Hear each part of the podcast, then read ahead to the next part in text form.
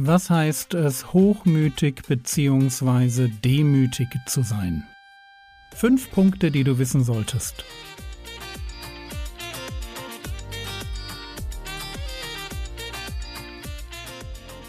Theologie, die dich im Glauben wachsen lässt, nachfolge praktisch dein geistlicher Impuls für den Tag. Mein Name ist Jürgen Fischer und heute geht es um zwei Definitionen. Es gibt in der Bibel ein Gegensatzpaar, das es so richtig in sich hat. Demut und Hochmut. Wie ich über mich denke und dann, weil ich so über mich denke, auch lebe, das macht einen riesigen Unterschied. Hochmut macht klein, Demut macht groß. Sprüche 29, Vers 23 Der Hochmut eines Menschen erniedrigt ihn, der Demütige aber erlangt Ehre.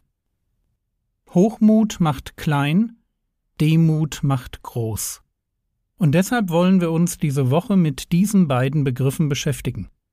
Und wir starten damit, dass wir uns die Frage stellen, woran erkenne ich, ob ich hochmütig bin?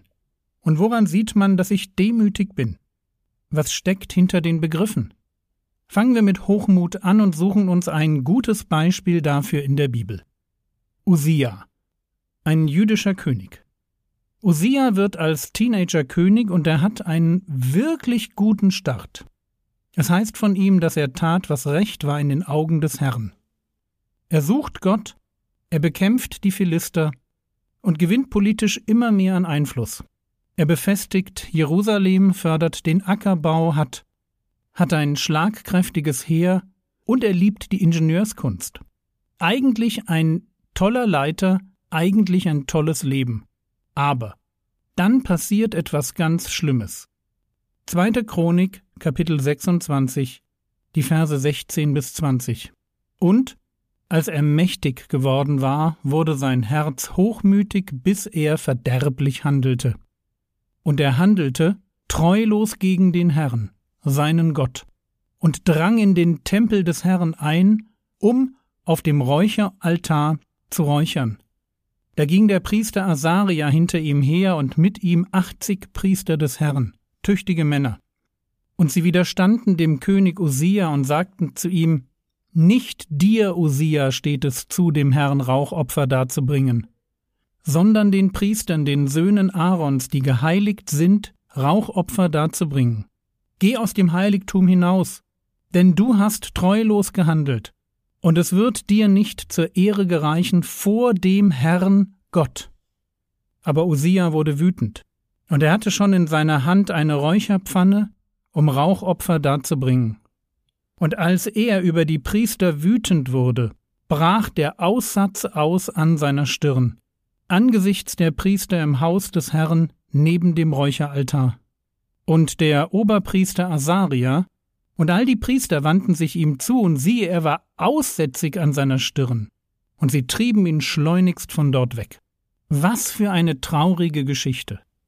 Ein junger Mann wird König, noch dazu ein überaus guter und erfolgreicher, und dann, als er mächtig geworden war, wurde sein Herz hochmütig.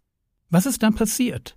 Osia schaut auf seinen Erfolg und er sieht sich nicht mehr als jemanden, den Gott beschenkt hat, sondern er fängt an, sich für etwas Besseres zu halten. In seinen Augen wird er zu einem, der über den Regeln steht und dem eine Sonderbehandlung gebührt. Und bei ihm zeigt sich der Hochmut darin, dass er Gott im Tempel ein Rauchopfer darbringen will, was er als König natürlich nicht darf. Rauchopfer, das war eine Sache der Priester. Aber Usia ist so davon überzeugt, dass er etwas ganz Besonderes ist, dass ihm niemand etwas zu sagen hat, nicht einmal die Priester Gottes, dass er tatsächlich seine Hand nach einer Räucherpfanne ausstreckt, bis dann Gott eingreift und in seinem Gesicht Aussatz ausbricht. Was ist Hochmut oder Überheblichkeit oder Stolz? Es ist zuerst einmal ein Denken über mich, wie ich mich wahrnehme. Der Hochmütige hält sich für etwas Besonderes. Es sind Menschen, die arrogant auftreten, sich für unersetzlich halten, alles besser wissen, Ratschläge ignorieren, andere beurteilen und verurteilen, gern provozieren, herablassend über andere reden, sich in den Mittelpunkt stellen und bewundert werden wollen. Wenn du nach Warnzeichen für Hochmut in deinem Leben suchst, dann schau dir mal diese drei Punkte an. Warnzeichen. Mir werden andere Meinungen egal. Ich höre nicht mehr richtig zu und beharre übertrieben auf meinen Standpunkt. Ein zweites Warnzeichen.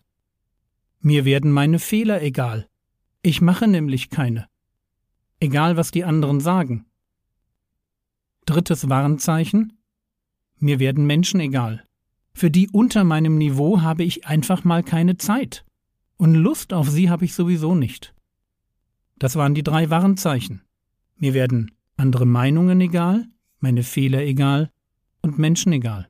Wenn du das in deinem Leben auch nur ansatzweise feststellst, dann denke ernsthaft darüber nach, ob du hochmütig sein könntest. Schauen wir uns die Demut an. Was ist Demut?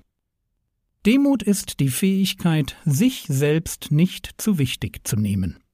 Aber hören wir einfach mal dem Herrn Jesus zu. Lukas Kapitel 14, die Verse 7 bis 11. Er sprach aber zu den Eingeladenen ein Gleichnis, als er bemerkte, wie sie die ersten Plätze wählten, und sagte zu ihnen, Wenn du von jemandem zur Hochzeit eingeladen wirst, so lege dich nicht auf den ersten Platz, damit nicht etwa ein Geehrterer als du von ihm eingeladen ist, und der, welcher dich und ihn eingeladen hat, kommt zu dir, spricht, mach diesem Platz. Und dann wirst du anfangen, mit Schande den letzten Platz einzunehmen. Sondern wenn du eingeladen bist, so geh hin und lege dich auf den letzten Platz.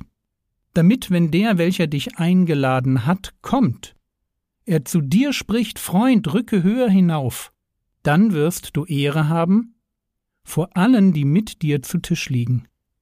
Denn jeder, der sich selbst erhöht, wird erniedrigt werden, und wer sich selbst erniedrigt, wird erhöht werden. Der Hochmütige erhöht sich selbst, der Demütige macht sich selbst klein. Der Demütige macht das, was Gott macht, als er Mensch wird. Gott hätte bei der Menschwerdung ganz groß rauskommen können. Sohn des Kaisers, Reichtum, Palast, beste Schulbildung, einfach mal das volle Programm. Aber Gott kommt in Bethlehem, in einem Stall, als Sohn eines armen jüdischen Ehepaars zur Welt. Das ist Demut. Sich selbst klein machen können, weil mich nicht interessiert, was Menschen über mich denken, sondern weil mich interessiert, wie ich selbst anderen zum Segen werden kann, weil ich mich als Diener verstehe, der Gottes Reich baut und Menschen liebt. Das ist der Grund dafür, dass Jesus sagen kann, Matthäus 11, 28 und 29, Kommt her zu mir, alle ihr mühseligen und beladenen, und ich werde euch Ruhe geben. Nehmt auf euch mein Joch und lernt von mir, denn ich bin sanftmütig und von Herzen demütig, und ihr werdet Ruhe finden für eure Seelen. Ich bin sanftmütig und von Herzen demütig. Es ist die Demut des Herrn Jesus, die den mühseligen und beladenen zum Segen wird. Er macht sich klein, damit wir für unsere Seelen Ruhe finden. Und wo wir uns wie er klein machen, da finden Menschen in unserer Nähe etwas von dem Segen, den Gott ihnen durch uns schenken will.